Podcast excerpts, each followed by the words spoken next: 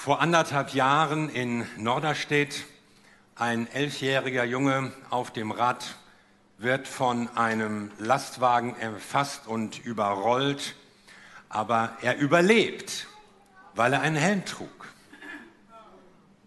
Vor einigen Monaten eine Radfahrerin, sie versuchte eigentlich nur mit dem Fahrrad so den Bordstein wieder hochzufahren, nichts sonst, stürzt, knallt mit dem Schädel auf die Steine und stirbt.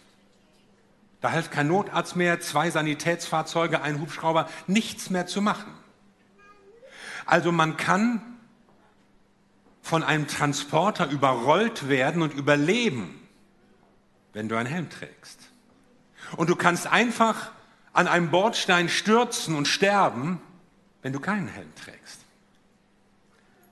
Es lohnt sich also, einen Helm zu tragen.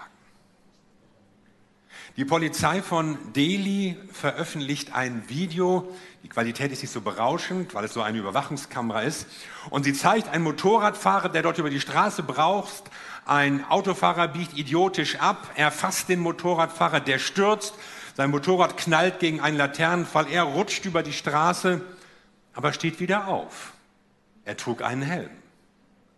Und kaum steht er, kippt der Laternenpfahl, wo sein Motorrad vorgefahren ist, um und knallt ihm auf den Helm. Also es ist wirklich, es ist keine Comedy, es ist wirklich tatsächlich passiert in Indien. Und äh, diesem Mann hat der Helm zweimal in fünf Sekunden das Leben gerettet. Der Helm ist wichtig und unser Thema heute ist der Helm. Wir sind ja mit Paulus unterwegs im Epheserbrief und dort steht in Kapitel 6, steht nun eure Lenden umgürtet mit Wahrheit, bekleidet mit dem Brustpanzer der Gerechtigkeit und beschut an den Füßen mit der Bereitschaft zur Verkündigung des Evangeliums des Friedens. Bei alledem ergreift den Schild des Glaubens, mit dem ihr alle feurigen Pfeile des Bösen auslöschen könnt. Nehmt auch den Helm des Heils und das Schwert des Geistes, das ist Gottes Wort. Vor unseren Augen steht das Bild eines römischen Legionärs, der natürlich gut ausgestattet ist mit allem, was ihn schützt und was er zum Kampf braucht. Und dazu gehört eben auch der Helm. Anfangs war der Helm aus Bronze, später aus Eisen, weil er härter war.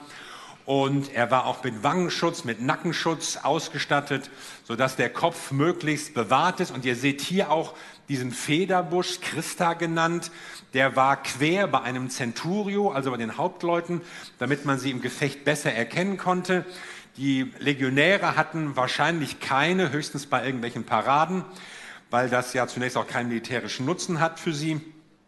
Also was man da manchmal so in Römerfilmen sieht, ja, mit, mit wer weiß, was für ein Gebüsch da oben. Das ist natürlich alles Fantasie und nicht historisch belegt. Also man darf nicht glauben, dass man sich durch Ben Hur oder Asterix über die römische Welt ausreichend informiert fühlen darf. Also der römische Soldat trug jedenfalls einen Helm und schützte damit seinen Kopf vor Schlägen, vor Schüssen, vor herumfliegenden Steinen und Pfeilen und was da alles so sein könnte. Und Helme gibt es in allen möglichen speziellen Formen für alle möglichen Situationen und Berufsgruppen. Bauarbeiterhelme, Soldatenhelme, Feuerwehr, Forsthelme, natürlich Kinderhelme fürs Fahrrad, Motorradhelme. Und dann gibt es auch den Helm des Heils. Und von dem spricht Paulus hier. Und wenn das Wort Heil fällt in der Bibel, dann bedeutet das immer Rettung, dann bedeutet es Bewahrung, dann geht es um eine Rettung aus großer Todesnot. Es gibt das auch als Verb, retten. Jemand wird aus einer ganz gefährlichen, lebensbedrohlichen Situation herausgerettet. Es gibt auch den Retter, das ist nämlich die Person, die dann jemanden rausholt aus dieser Situation. Und wenn die Bibel also spricht von einem Helm des Heils, dann redet sie von der Rettung, die wir brauchen und sie redet gleichzeitig auch von dem Schutz, den uns Geretteten dieser Helm dann bietet. Also einerseits, du brauchst das Heil, du brauchst die Rettung, aber du brauchst auch Bewahrung darin, wenn du als Geretteter lebst. Und ich möchte dir drei Gründe sagen, warum du den Helm des Heils nehmen solltest. Erstens, nimm ihn, weil du verloren bist. Du brauchst Rettung. Wenn wir das Wort Rettung hören, dann haben wir immer eine Szene vor Augen, wo jemand in echter Lebensgefahr ist. Wir verstehen die Dramatik. Da geht es um Blutverlust, Erstickungsgefahr, Todeskampf. Immer was ganz Dramatisches. Wir haben in Deutschland zum Glück hochqualifizierte Rettungsdienste mit Spezialisten und speziellen Gerätschaften für alle möglichen Situationen. Rettungsdienst, Rettungssanitäter, Rettungsschwimmer und Seenotrettung auch, damit man den Leuten in der großen Not begegnen und ihnen helfen kann. Und wir setzen gewöhnlich alles in Bewegung, um jemanden aus der Todesgefahr rauszukriegen. Und das ganze Rettungsthema wird natürlich auch dankbar von der Filmindustrie aufgegriffen. Das kann man dann ja auch mal dramatisieren. Jede Sekunde zählt. Und obwohl man eigentlich weiß, wie es ausgeht, ist es trotzdem spannend und fesselnd dahin zu gucken, was da passiert und wie das läuft und wie das gewesen sein könnte. Jede Sekunde zählt. Erinnert ihr euch noch an die Tam Luang Höhle in Thailand?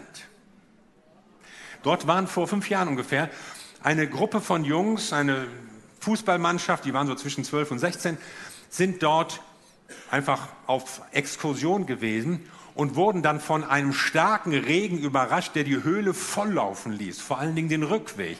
Also wir waren jetzt in irgendeinem fortgeschrittenen Teil, zum Glück höher liegenden Teil der Höhle eingeschlossen und der Rückweg war unter Wasser.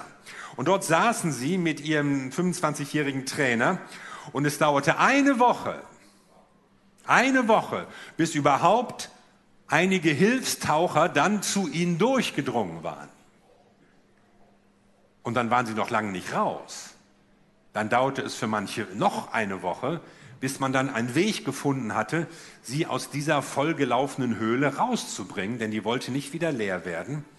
Und es war eine dramatische Geschichte. Und die Geschichte ist mehrfach verfilmt worden als Spielfilm, als Dokumentarfilm und man kann kaum zusehen, gerade beim Spielfilm, ohne zu zittern, ohne zu fiebern. Oh, was machen die jetzt? Was passiert jetzt? Oh Mann, ist das gefährlich? Was würde ich jetzt machen? Wie kriegen die das wohl hin? Selbst wenn du weißt, wie es ausgeht, man kann es nicht lesen, ohne berührt zu sein, auch nicht ohne Bewunderung.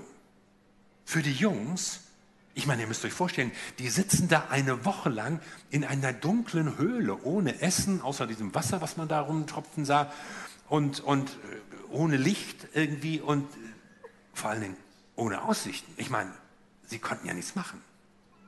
Und dann sitzt der Trainer dabei, der sich vielleicht Vorwürfe machte, dass er mit den Jungs da überhaupt hingegangen ist und gleichzeitig die Truppe irgendwie bei Laune halten muss, dass keiner durchdreht oder verzweifelt oder sonst was und natürlich auch selbst eigene Todesangst niederkämpfen und bewältigen muss. Wir verstehen, was Verlorenheit bedeutet, wenn es um solche irdische Situationen geht. Die ganze Welt hat mitgefiebert. Das wurde rund um die Uhr berichtet und übertragen. Aber was ist, wenn es nicht nur um das irdische, sondern um das ewige Leben geht? Mir scheint, da ist uns das Gespür verloren gegangen. Zu oberflächlich ist unsere ganze Gesellschaft, zu diesseits bezogen, zu konsum- und vergnügungsorientiert ist unser Leben geworden. Manches wussten frühere Generationen besser. Es gibt eine Verlorenheit, die schlimmer ist als der Tod, der ewige Tod. Und davon redet zum Beispiel Jesus Christus. Und Jesus sagt in Lukas 19, der Sohn des Menschen, und damit meint er immer sich, ist gekommen zu suchen und zu retten, was verloren ist. Und die Verlorenheit, von der Jesus redet, das ist unsere Trennung von Gott. Menschen sind normalerweise abgeschnitten von Gott. Und wenn du Gott nicht kennst, wenn du Gott nicht in deinem Leben hast, dann bist du verloren. Und das ist eigentlich noch schlimmer, als in dieser thailändischen Höhle zu sitzen. Denn das Leben ist in Gott. Das Leben, das wir jetzt führen und das zukünftige Leben. Und wenn wir nicht mit Gott in Verbindung leben und stehen, jetzt nicht, dann werden wir es auch in der Ewigkeit nicht sein. Und das war so dramatisch, so wichtig, dass Jesus sagt, ich bin gekommen, um Verlorene zu suchen und zu retten. Das ist der Grund. Und damit wird schon ein zweites deutlich. Nimm den Helm des Heils, weil du dich selbst nicht retten kannst. Du brauchst einen Retter. Rettung ist immer ein Geschenk. Die Jungs konnten sich nicht selbst retten. Sie konnten weder das Wasser ablassen, noch sich irgendwie durch den Berg graben, noch einen anderen Gang finden, geschweige denn eine halbe Stunde unter Wasser irgendwie zurücktauchen durch die überflutete Höhle. Entweder kommt jemand und findet uns, oder wir gehen hier elendig zugrunde. Verdurstet, verhungert, vielleicht an Krankheiten verreckt, vielleicht erstickt. Und ich stelle mir diesen Moment vor, als so plötzlich diese Wasserfläche in Bewegung geriet. Man sieht da ein schimmerndes Licht und die ersten Taucher tauchen plötzlich auf. Und die erste Hoffnung ist sichtbar. Man hat uns gefunden. Wir wissen noch nicht, wie wir hier rauskommen. Aber man hat uns immerhin gefunden. Und wir haben eine Chance, wir haben eine Möglichkeit. Und ich kann mir vorstellen, dass sie die ganze Zeit darüber nachgedacht, gebetet haben. Vielleicht auch, dass irgendjemand sie findet und irgendjemand sie rausholt. Die wollten nicht da bleiben. Und als die Helfer da waren, wurde natürlich darüber gesprochen, wie holen die uns jetzt hier aus dieser Höhle raus? Die wollten da nicht irgendwie bleiben, ach ja, wir können euch ein paar Decken bringen, wir bringen euch was zu essen, Cola, Chips, ihr müsst nie wieder zur Schule gehen, ihr könnt den ganzen Tag Computerspiele machen. Nein, wir wollen hier raus! Und es dauerte für manche noch eine Woche, bis man endlich einen Weg gefunden hatte, um sie aus der Höhle rauszukriegen wir haben eine enorme Hochachtung vor dem Leben. Damals haben sich viele Leute auf den Weg gemacht, um diese Jungs zu retten. Jedes Leben ist unendlich viel wert. Leute aus der ganzen Welt kamen, nicht nur die thailändischen Marinetaucher, Amerikaner kamen, Briten kamen, irgendwelche Höhlenexperten. Die waren es am Ende auch, die den Weg überhaupt gefunden hatten und zu den Jungen durchdrangen. Und da scheut man keinen Aufwand. Da fragt man auch nicht nach den Kosten. Man unternimmt erstmal alles, um die zu retten. Ich habe nicht herausfinden können, was dieser Einsatz gekostet hat. Man spricht von einem hohen zweistelligen Millionenbetrag. Aber erstmal egal, darüber können wir hinterher reden. Leute riskieren ihr Leben, um andere zu retten. Es sind zwei Helfer gestorben infolge dieser Aktion. Für wildfremde Jungs. Warum sind die uns eigentlich nicht egal? Ich meine, irgendwelche Jungs in Thailand, na und? Gibt es etwa zu wenig Menschen auf der Welt? Müssen wir nicht alle irgendwann mal sterben? Lohnt sich das? Jesus hat uns gezeigt, wie wertvoll jeder einzelne Mensch ist. Schon am Anfang der Bibel wird deutlich, jeder Mensch ist geschaffen als Ebenbild Gottes.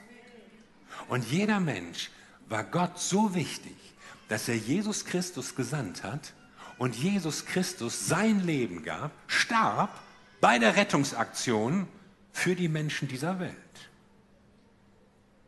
Und diese Hochachtung vor dem Leben der Menschen, das hat es in anderen Kulturen in der Form nicht gegeben. Die hat sich auf unsere ganze Gesellschaft übertragen, selbst bei Leuten, die vielleicht gar nicht an Gott glauben. Aber dass der Einzelne wertvoll ist, das haben wir begriffen. Und das verdanken wir eigentlich Jesus Christus. Und wir waren ihm so wichtig, dass er sein Leben für uns gab. Paulus hat es ausgedrückt in 1 Timotheus 1, das Wort ist gewiss und aller Annahme wert, dass Christus Jesus in die Welt gekommen ist, Sünder zu retten. Und da höre ich schon die empörte Frage, ja, willst du etwa sagen, ich bin Sünder? Glaubst du etwa, du bist besser als ich? Unter denen ich der Erste bin, fährt Paulus fort. Also Paulus sagt nichts über andere Leute, ihr seid die Schlimmen und ich bin der Gute. Sondern Paulus weiß, ich brauche Rettung. Ich brauche Vergebung. Jesus Christus kam für mich. Und das schreibt Paulus als jemand, der kein schlechter Mensch war. Das war ein ordentlicher, gesetzestreuer, steuerzahlender Bürger. Jede Stadt wäre froh, wenn sie Handwerksmeister wie Paulus in ihrer Stadt arbeiten hätte. Aber wenn es darum geht, ja, bestehe ich vor Gott? Kann mein Leben eigentlich den Maßstäben Gottes genügen? Lebe ich eigentlich richtig vor Gott dem Allmächtigen? Da macht Paulus sich überhaupt nichts vor und sagt, da bin ich nicht gut genug. Und obwohl er nicht der schlimmste und der schlechteste Mensch war, ich garantiere euch, es gab im römischen Reich schlimmere Leute als Paulus, trotzdem sagte er, ich war der Schlimmste. Weil er diese Verlorenheit existenziell erlebt und weiß, mir fehlt was. Ich kann nicht vor Gott bestehen. Aber Jesus Christus kam und er hat mich gerettet.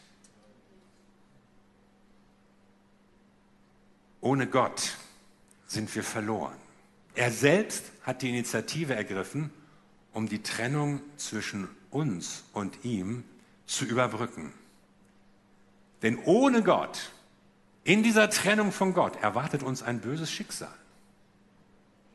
Eine ewige Trennung von Gott. Die Hölle ist schlimmer als die Höhle. Aber Jesus hat sich auf den Weg gemacht. Und wir dürfen seine Vergebung annehmen. Er ist der Retter. Und auch deswegen brauchst du dieses Heil, diesen Helm des Heils. Weil wir wissen, wir sind verloren und nur einer kann uns retten. Und das ist Jesus Christus. Und da gibt es noch einen dritten Grund. Nimm den Helm des Heils, weil du Schläge abbekommst. Ja. Es gibt kein Christenleben ohne Schläge, Tritte, Hiebe, Pfeile. Was kann das sein? Das sind Versuchungen, Verlockungen, Lügen, die dich irgendwie wegleiten wollen von Gott, von der Gemeinde, von der Bibel.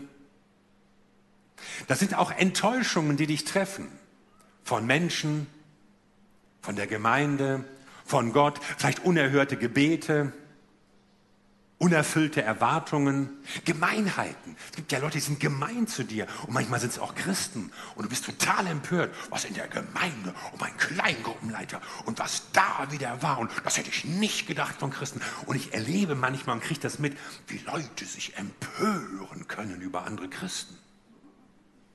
Dabei sind Christen, glaube ich, gar nicht so schlimm, aber wir haben einfach in der Gemeinde eine andere Erwartung, oder? Man erwartet, das sind, das sind ja alles Heilige und die müssten ja alle so und so sein und die müssten mich alle lieben. Und ich meine jetzt von den Leuten, was weiß ich, irgendwelchen Leuten, die du in der Stadt triffst oder von der Müllabfuhr oder in deinem Beruf, da erwartest du vielleicht nicht so viel, aber in der Gemeinde. Und dann sind Leute total enttäuscht, weil nicht alle Christen so sind, wie sie sich das gedacht haben. Was noch? Gedanken, Entmutigungen Irrtümer. Ich schaffe das nicht. Es wird nicht besser mit mir. Du gibst dich auf in bestimmten Bereichen. Vielleicht auch Schicksalsschläge, Krankheiten, Unfälle, Kriminalität. Manche werden Opfer eines Verbrechens. Irgendwas Schlimmes passiert. Und du denkst, wieso passiert mir das? Immer passiert mir sowas. Oder auch Sorgen. Wie wird es werden? Die Preise, der Krieg, die Energiekosten, meine Finanzen, meine Kinder, meine Gesundheit. Vermeiden lässt sich all das nicht. All diese Schläge werden dich treffen. Auch wenn du Christ bist, auch wenn du betest. Die Frage ist aber, Trifft es deinen ungeschützten Schädel oder prallt es an deinem Helm ab? Stell dir einen römischen Soldaten vor, der ohne Helm kämpfen soll. Der hat doch erstmal ständig Angst um seinen eigenen Kopf. Der muss doch erstmal ständig den Schädel einziehen. Möglichst, möglichst andere sollen nach vorne gehen, ich ziehe mich zurück. Dieser, dieser Soldat kann seinen Auftrag nicht erfüllen. Er wird nicht beherzt rangehen. Er wird nicht mutig angreifen können. Er wird ständig um seine eigene Sicherheit besorgt sein. Er braucht den Helm. Und nur wer den Helm trägt, der kann dann auch seinen Auftrag erfüllen. Du hast ja auch einen Auftrag. Wir haben einen Auftrag als Christen in dieser Welt.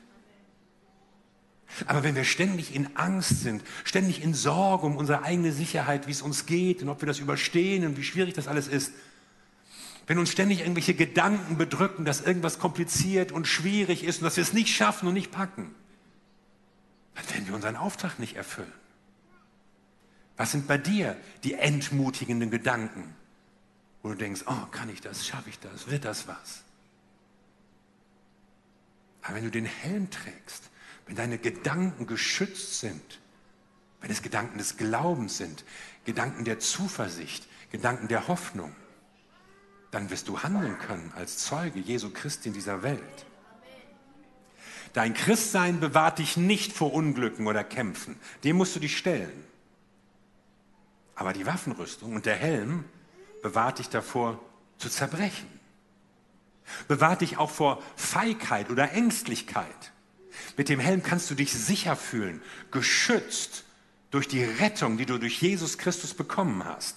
Mit dem Helm brauchst du keine Angst zu haben, sondern du kannst dich den Herausforderungen stellen, die auch zur Nachfolge dazugehören. Ein Helm schützt den Kopf, der Helm des Heils schützt die Gedanken. Und in den Gedanken entscheidet sich, was du tust, wie du handelst, wie du über andere denkst, vor allen Dingen, wie du über Gott denkst. Liebt Gott mich? Interessiert er sich für mich? Kümmert er sich um mich, mein Leben, meine Fragen, meine Situationen? Oder andersrum, brauche ich ihn überhaupt? Hat er mir irgendwas zu sagen? In den Gedanken formt sich Glaube oder Unglaube, Hoffnungslosigkeit oder Zuversicht, Vertrauen oder Rebellion. In den Gedanken fallen Entscheidungen. Der Helm des Heils erinnert dich an deine Rettung. Er erinnert dich an das, was Jesus Christus für dich getan hat. Er erinnert dich an deinen Stand in Jesus Christus, wer du bist, das berühmte Sitzen. Aber nur wenn du sitzt, kannst du auch stehen und dann in den aktuellen täglichen Herausforderungen standhalten. Die Rettung ist ein Geschenk, aber du musst es annehmen. Beim Helm heißt es, nehmt ihn. Und das ist ein Imperativ, eine Befehlsform. Und das ist im Griechischen sogar noch eine andere, und zwar stärkere grammatische Form als bei den anderen Waffen- und Ausrüstungsgegenständen. Nehmt den Helm des Heils. So als wollte uns der Apostel sagen, das ist noch ein bisschen wichtiger als all die anderen wichtigen Sachen. Dass eure Gedanken geschützt sind. Dass ihr die Rettung, die ihr durch Jesus Christus angeboten bekommt, ergreift und behaltet. Im ersten Thessalonicher Brief ist nochmal vom Helm die Rede, und zwar vom Helm der Hoffnung des Heils. Der Hoffnung. Und das zeigt uns, das Heil hat zwei Blickrichtungen. Einmal die Blickrichtung zurück zum Kreuz, dorthin, wo Jesus für uns starb. Die Blickrichtung, die uns daran erinnert, was hat Jesus für mich getan? Was darf ich durch ihn sein? Und dann die Blickrichtung nach vorne, nämlich die Hoffnung des Heils, die Zukunft, die Gott für alle die vorbereitet hat, die dieses Heil annehmen, die Jesus in ihr Leben einladen. Das Heil ist ein Geschenk, aber es ist auch unsere Verantwortung, es nämlich zu nehmen. Wir haben das Heil und doch ist es eine Hoffnung auf die Zukunft. Wir sind gerettet und doch warten wir auf unsere Errettung. Wir stehen im Kampf und so erlangt ihr das Ziel eures Glaubens, schreibt Petrus, die Rettung der Seelen. Wir haben etwas und wir warten darauf, dass es vollendet wird. Ich hoffe, dass niemand heute diesen Saal verlässt oder von seinem Bildschirm aufsteht, ohne den Helm des Heils zu tragen. Ich hoffe auch, dass jeder von euch morgens, wenn ihr aufsteht, wenn ihr rausgeht, den Helm aufsetzt. Ich meine, wir denken ja an viele Dinge, die morgens so passieren müssen. Aber ich sage dir, der Helm ist wichtig. Der ist wichtiger als Rasur oder Frisur oder Rouge oder Kajal und was man sonst noch alles überall und so macht. Der Helm ist wichtig. Auch wichtiger als dein Kaffee. Ohne Kaffee bin ich morgens nicht zu gebrauchen, sagen Leute. Ja, ohne Helm bist du auch nicht zu gebrauchen, nämlich für Gott. Und deshalb mach das doch zum Teil deines morgendlichen Rituals zu sagen, ich lege die geistliche Waffenrüstung an. Der Gürtel der Wahrheit. Ich nehme den Schild des Glaubens. Ich setze den Helm des Heils auf. Und ich gehe in diesen Tag in dem Wissen, das hat Gott für mich getan. Damit rüstet Jesus Christus mich aus. Ich gehöre zu ihm. Ich brauche keine Angst zu haben. Ich brauche mich nicht zu sorgen, ich brauche mich nicht zu fürchten, egal was läuft, egal was passiert, egal was in der Welt läuft, egal was mit dir an diesem Tag läuft.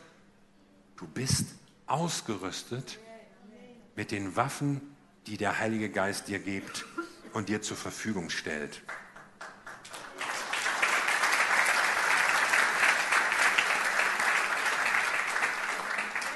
Der Helm des Heils ist Gottes Rettung für dich und der Helm schützt dich und deine Gedanken auf dem Weg zum Ziel. Deshalb achte auf deine Gedanken, denn sie werden deine Worte. Achte auf deine Worte, denn sie werden deine Handlungen. Achte auf deine Handlungen, denn sie werden deine Gewohnheiten. Achte auf deine Gewohnheiten, denn sie werden dein Charakter.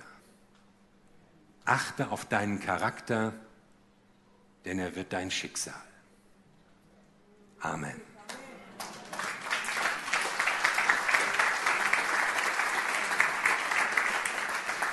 Lass uns zusammen beten.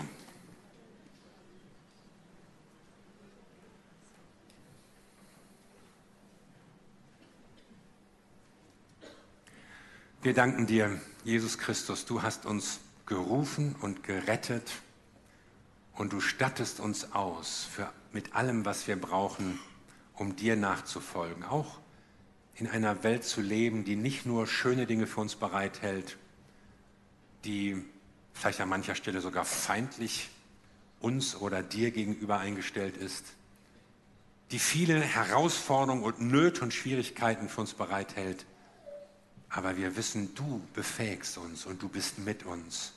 Und ich möchte beten für alle, die diese Botschaft heute hören, dass du ihnen einen wachen Blick schenkst für die komplette Ausrüstung, die sie brauchen. Und dass du ihnen zeigst, was fehlt. Wo sie etwas ergreifen, wo sie etwas aufsetzen, wo sie etwas nehmen müssen.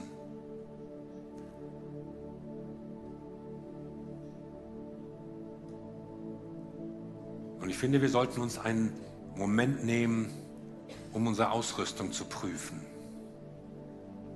Vor allen Dingen dein Kopf. Trägst du diesen Helm des Heils? Ist dein Kopf geschützt? Sind deine Gedanken geschützt?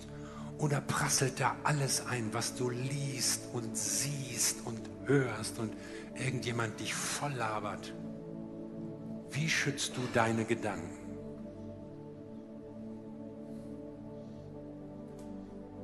Vielleicht sitzt du hier und sagst, ja, mit dem Helm des Heils, das, das nehme ich mir jetzt vor, bislang war das noch nicht so. Ja, dann bete zu deinem Gott und bete, indem du ganz bewusst sagst, ich ergreife dein Heil, ich will den Helm des Heils aufsetzen. Meine Gedanken sollen von dir geprägt sein, sie sollen geschützt sein. Ich will nicht alles auf mich einprasseln lassen. Ich brauche den Helm. Und vielleicht spürst du diese Verlorenheit in deinem Leben. Vielleicht kommst du dir vor wie die Jungs in dieser Höhle und findest dich in einer Situation, in der du fragst, wie komme ich hier eigentlich raus? Wird das noch mal besser für mich in meinem Leben? Vielleicht spürst du, ich brauche Rettung. Sagen wir es deutlicher, ich brauche einen Retter. Ich brauche Jesus Christus. Und wenn du das merkst und diese Gewissheit in dir wächst, ich brauche Jesus Christus, dann kannst du zu ihm kommen und zu ihm beten und sagen, Jesus Christus, komm in mein Leben. Jesus Christus, ich gebe dir mein Leben. Ich möchte nicht ohne dich leben. Rette mich. Rette mich. Nimm dir einen Moment des Gebets, in dem du darüber nachdenkst und auch die Chance hast, ganz konkret zu Gott zu reden und ihn zu bitten, dich zu retten, wenn du das möchtest. Oder in der du ganz bewusst diesen Helm aufsetzt und sagst, ich nehme die Ausrüstung, den Schutz, den Gott für mich vorbereitet hat.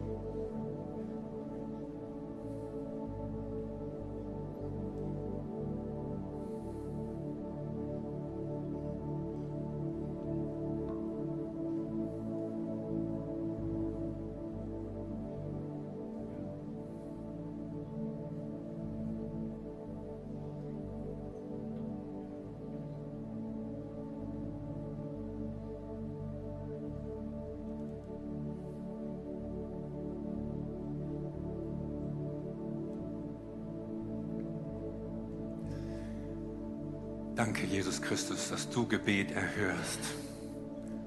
Und du bist nie fern von uns. Du bist uns nah. Du hörst, wenn wir rufen. Du antwortest, wenn wir beten. Du kommst in unser Leben, wenn wir dich einladen, denn du hast dich ja schon längst auf den Weg gemacht zu uns. Und ich danke dir für Geschwister, für Menschen, die dich jetzt eingeladen haben in ihr Leben für Menschen, die einen Schritt auf dich zugetan haben, die auch bewusst das Heil ergriffen haben. Ich bitte dich um deinen Segen, bitte um deine Kraft für sie. Danke, dass du mit uns bist. Und wenn du so gebetet hast und jetzt vielleicht noch Fragen hast oder sagst, darüber möchte ich gerne noch mal mit jemandem reden oder vielleicht kann auch mal jemand für mich beten, dann bist du eingeladen, nach dem Gottesdienst da in unsere Gebetszone zu kommen. Und dort warten Menschen auf dich, die gerne mit dir beten, die gerne mit dir sprechen, die dich auch segnen und die einfach auch Gottes Segen und Gottes Zuversicht in dein Leben hineinbringen und hineinsprechen. Und ich lade euch jetzt ein, nochmal so in, das, in den Lobpreis Gottes einzustimmen, unserem Gott zu danken die Freude des Heils, die Freude der Errettung zu genießen und auszudrücken, auch durch das nächste Lied, das wir gemeinsam singen werden.